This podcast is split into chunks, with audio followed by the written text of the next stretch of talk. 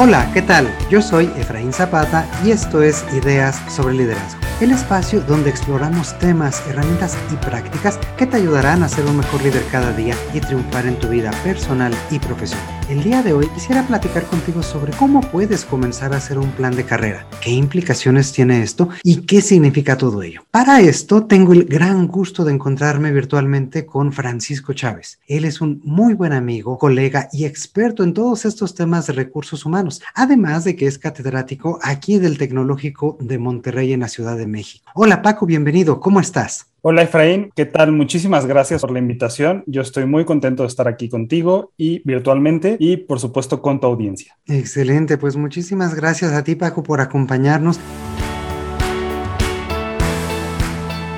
Para abrir un poquito la charla, me encantaría justamente aprovechar esta profundidad y este conocimiento que tú tienes para preguntarte qué es un plan de carrera antes que otra cosa. Muy buena pregunta para iniciar. Plan de carrera es un ejercicio de diagnóstico en primera instancia, o sea, debemos de definir en dónde estamos hoy parados para poder en algún momento voltear a ver a qué punto queremos llegar, ¿no? Entonces, es un ejercicio continuo, por supuesto. ¿Por qué? Porque el ser humano es cambiante, entonces necesitamos de forma reiterativa, digamos, poder concentrarnos en, en hacer este análisis. Y necesitamos primero también definir qué es lo que queremos hacer, ¿no? A qué punto queremos llegar y cómo vamos a llegar a ese punto. Pero no solo eso, una vez que ya tenemos la claridad de a dónde queremos ir, también tenemos que prepararnos y demostrarle a otros, que son los que yo llamo los tomadores de decisiones, por ejemplo, en las organizaciones serían los líderes, recursos humanos y cualquier stakeholder ¿no? que, que, esté involucrado en, en, en, esa toma importante de decisiones, que ya estamos listos para estar en, ese punto, ¿no? para ocupar a lo mejor ese rol, para tomar ese reto profesional. Entonces, si te das cuenta, es una cuestión completamente intencional, lo que me lleva aquí a presentar un cambio de paradigma que en donde muchas personas piensan que el plan de carrera es responsabilidad completa de otros, ¿no? Eh, las organizaciones, por supuesto que establecen los, mecanismos y las herramientas para poder hacer crecer a sus equipos y a, y a las personas que los componen, pero por otro lado, es difícil pensar que nos van a poner todo en bandeja de plata, ¿no? O sea, la realidad y el mercado no necesariamente funcionan de esa manera. Hoy ya las estructuras son diferentes, hay muchas estructuras mucho más planas, incluso estructuras ágiles en donde donde el crecimiento no se da en forma vertical y de escalera de forma tradicional. Entonces, el primer cambio de paradigma aquí es pensar que el, primer responsable del plan de carrera es uno mismo. Cada quien tiene que encargarse de hacer este ejercicio, definir ese punto y, por supuesto, construir el cómo se va a hacer de esas capacidades, de esas competencias, de esas habilidades, un cambio de actitudes incluso, para poder llegar ahí e, insisto, demostrarle a esos tomadores de decisiones en diferentes foros que ya estamos listos y posicionar nuestra marca marca personal. Claro, me encanta, me encanta que lo plantees de esta forma, porque es responsabilidad, como tú bien dices, de uno mismo. Antes que nada, pues definir hacia dónde quiero ir, ¿no? Porque a lo mejor, como tú dices, estamos esperando que la organización, que un tercero tenga esta posibilidad de, de identificar cuál tendría que ser mi trayectoria, mi crecimiento dentro de una organización, pero pues espérame tantito, ¿no? A lo mejor eso no es lo que yo quiero, eso no es lo que yo espero, y, y a lo mejor yo,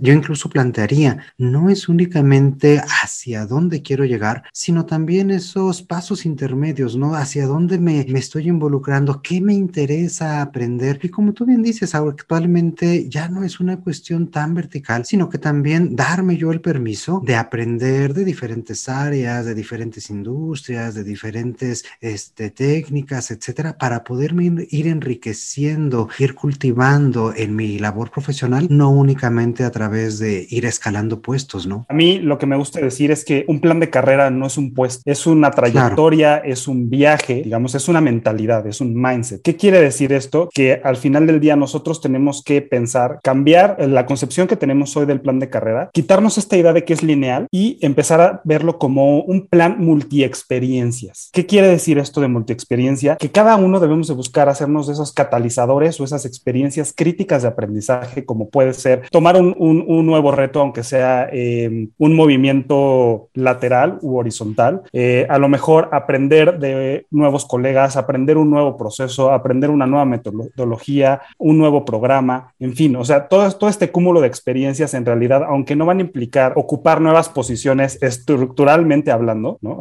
con un nombramiento específico, sí implican, por supuesto, robustecer nuestro plan de carrera y acercarnos a esa meta que estamos buscando.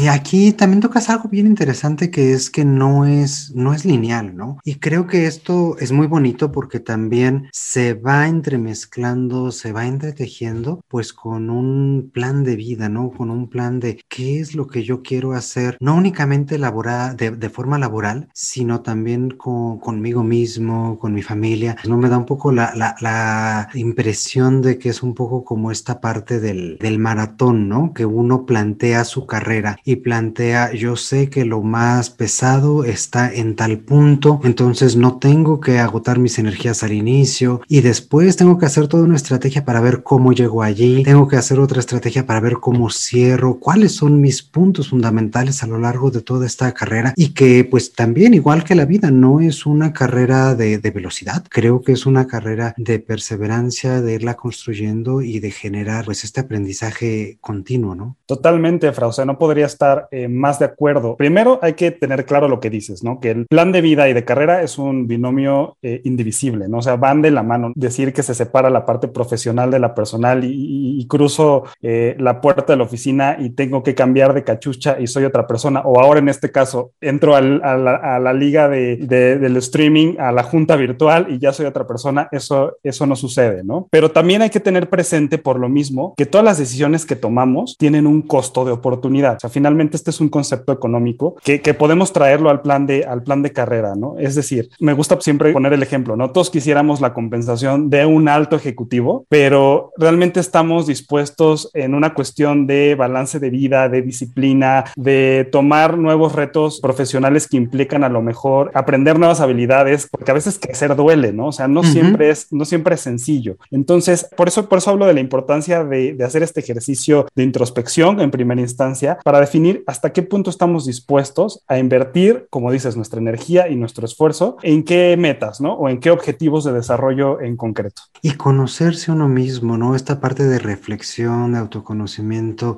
es fundamental, me parece, ¿no? Sin duda, el, el, autoconocimiento es el punto de partida, ¿no? Y hablando de una cuestión de autoconocimiento, no solo implica conocer cuáles son mis fortalezas y cuáles son mis pasiones y cuáles son mis habilidades, sino también qué hago con esa información, o sea, cómo la capitalizo, incluso cómo la monetizo, ¿no? Uh -huh. eh, para que realmente eh, apalanquen el cre mi crecimiento profesional. El autoconocimiento implica voltear a verme a mí mismo para una vez que ya tengo esa claridad y esa información valiosa, entonces voltear a ver a mi entorno, voltear a ver qué necesita el mercado, cuál es ese, pain, ese dolor en concreto o esa necesidad que podemos atender con nuestro perfil, con nuestra marca personal, con los servicios profesionales que ofrecemos. Y entonces sí se haga una, una realmente una cadena de valor, ¿no? Claro. Entonces eso es importante también tenerlo en mente. No, me encanta ahorita cómo planteas esto, ¿no? Nuestras habilidades lo que sabemos hacer, el cómo hacemos las cosas y quiénes somos, no solo conocerlo, sino tú dices monetizarlo, aprovecharlo. Y este es un nivel de análisis que honestamente no cualquiera hace, ¿no? Porque muchas veces nos quedamos únicamente a nivel de estas son mis fortalezas, estas son mis áreas de oportunidad y vamos a hacer esto para, para este, disminuir nuestras brechas, ¿no? Pero yo cómo estoy aprovechando, yo cómo estoy capitalizando las cosas para las cuales soy bueno, ¿no? Y eso es algo que creo que poca gente se pone a, a, pensar porque dice, bueno, si yo soy bueno en algo, pues, este, pues lo estaré haciendo, ¿no? Pero no explora a lo mejor eh, habilidades que parecieran no poderse aplicar muy transparentemente, pero que sin duda pueden darnos alguna, algún enfoque nuevo en lo que hacemos. Totalmente. Y al final del día, a mí me gusta pensar que todas las personas tenemos dos tipos de recursos. Por un lado, tenemos los recursos personales, que son justamente estos conocimientos, actitudes, habilidades y competencias que, por supuesto, nos ayudan a potenciar y a llegar a ese siguiente nivel. Muchas veces también olvidamos algo que yo le llamo los recursos sociales. ¿Qué quiere decir esto? Aquellos elementos que están en el entorno, personas, pero no solo personas, sino también ideas, metodologías, buenas prácticas que en la medida en que nosotros nos acerquemos eh, a esos espacios para poder conocer formas nuevas de hacer las cosas, escuchar personas más experimentadas, hacernos de un mentor, por ejemplo, eh, tomar un coaching, que finalmente nos van a ayudar a que estas ideas las podamos incorporar en nuestro sistema de trabajo, ¿no? Entonces, la guía de voltear a ver qué está sucediendo en el entorno te ayuda, por supuesto, a que si tú no sabes cómo llevar al próximo nivel a esa fortaleza que tú comentas, pues tengas a lo mejor ideas que nunca se te habían ocurrido antes. Entonces, el tener acceso a esta red de recursos sociales es indispensable y también debemos de considerarla como de nuestros activos al momento de plantearnos un plan de carrera. Claro, muchos recursos que siempre tenemos. Y bueno, creo que ya incluso hasta nos vamos adelantando. Para poner a lo mejor un poquito de, orden o de estructura, yo preguntaría en este momento, eh, ya abordamos de alguna forma por qué es importante tener un plan de carrera. Preguntaría, ¿cuál es el riesgo de no tener un plan de carrera? ¿Qué es lo que pasa si no nos damos ese tiempo para hacerlo? Eso implicaría cederle a otras personas a que tomen las, las decisiones por nosotros, ¿no? O sea, vuelvo al inicio de, romper el paradigma de quién es el responsable de tu carrera. Por supuesto que hay otros factores que intervienen, ¿no? incluso puede haber un factor pequeño de suerte o de condiciones económicas, si lo quieres ver, momento de la organización, cómo se están moviendo las cosas, los retos, que salgan de tu control. Pero lo que está en tu, en tu responsabilidad es tener claridad en, ese, en, en los escenarios, claridad en tus fortalezas, claridad en lo que te apasiona y sobre todo gran conciencia de cuál es tu marca personal, que es tu diferenciador principal. De acuerdo, ya mencionaste un par de veces esta, esta cuestión de la marca personal. ¿Cómo lo definirías o cómo consideras que esto embona con el generar un, un plan de carrera, un plan de hacia dónde yo quiero ir y cuáles son los pasos que tengo que dar para llegar a esta ya?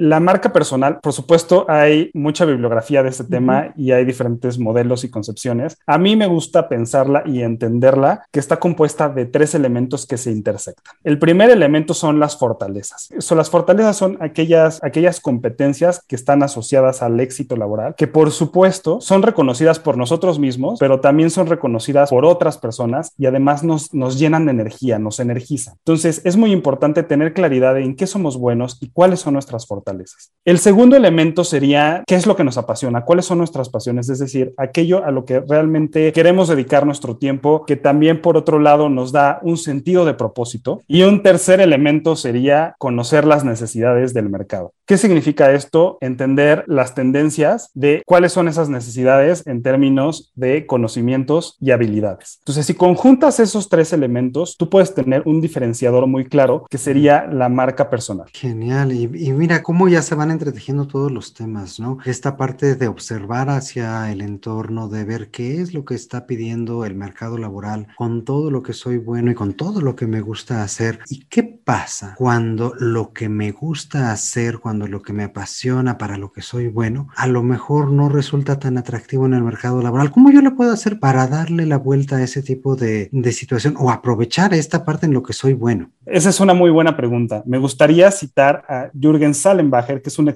un experto en temas de marca personal, y él lo que dice es que tienes dos opciones. E identificas tu pasión y tus fortalezas y tratas de encontrarles un mercado o un nicho en donde generar demanda, o la segunda opción es satisfacer esa demanda existente al tener un buen conocimiento del mercado. Por supuesto, la primera opción es un poco más complicada. ¿Qué quiere decir esto? Que finalmente sí es importante escuchar esas necesidades. Entonces hay que buscar de qué manera sí podemos alinear esas fortalezas y esas pasiones si queremos solo hacerle caso a lo que nos dice el mercado laboral, puede ser muy frustrante, pero no hacerle caso también puede pasarnos la factura. No, y mira, me dejas pensando con esta parte, es buscar nichos, ¿no? No significa que, que no exista, lo que significa es que muchas veces hay que estar buscando como, como mucho más profundamente y diría yo atreverse. Eh, al inicio tú mencionabas una frase que es estoy dispuesto a pagar el precio y muchas veces es eso, ¿no? Estoy dispuesto a pagar el precio porque sabes que a lo mejor esa cosa que me apasiona, este, significa que me tengo que hacer demasiado bueno para poder tener un lugar en un hecho muy, muy estrecho. O significa que me tengo que cambiar de residencia, o significa que tengo que cambiar de industria, o que tengo que cambiar de carrera. Y eso, eso creo que es justamente pagar el precio, ¿no te parece? Sí, totalmente de acuerdo. Genial, pues oye, el tiempo, el tiempo vuela. Y hasta aquí llegamos con el episodio del día de hoy. La verdad es que se me ha hecho hasta ahora muy, pero muy interesante interesante esta plática. Y a ti, querido escucha, pues muchísimas gracias por estar al tanto. Te veo a ti, te incorporamos a ti con muchísimo gusto la siguiente semana con la segunda parte de esta entrevista. Como siempre, espero que todas estas ideas te sean de utilidad y ayuden a ver una forma diferente, cómo tú puedes marcar una trayectoria, cómo tú puedes ahora sí que tomar las riendas sobre tu propio desarrollo y tu propia carrera. Y bueno, por último, te pido que estés muy pendiente de nuestras redes sociales para echar un vistazo a todos los contenidos que encontrarás como recursos, consejos, herramientas, etcétera, que estoy seguro que te podrán ayudar a ser un mejor líder y una mejor persona cada día. Ya sabes, nos puedes encontrar en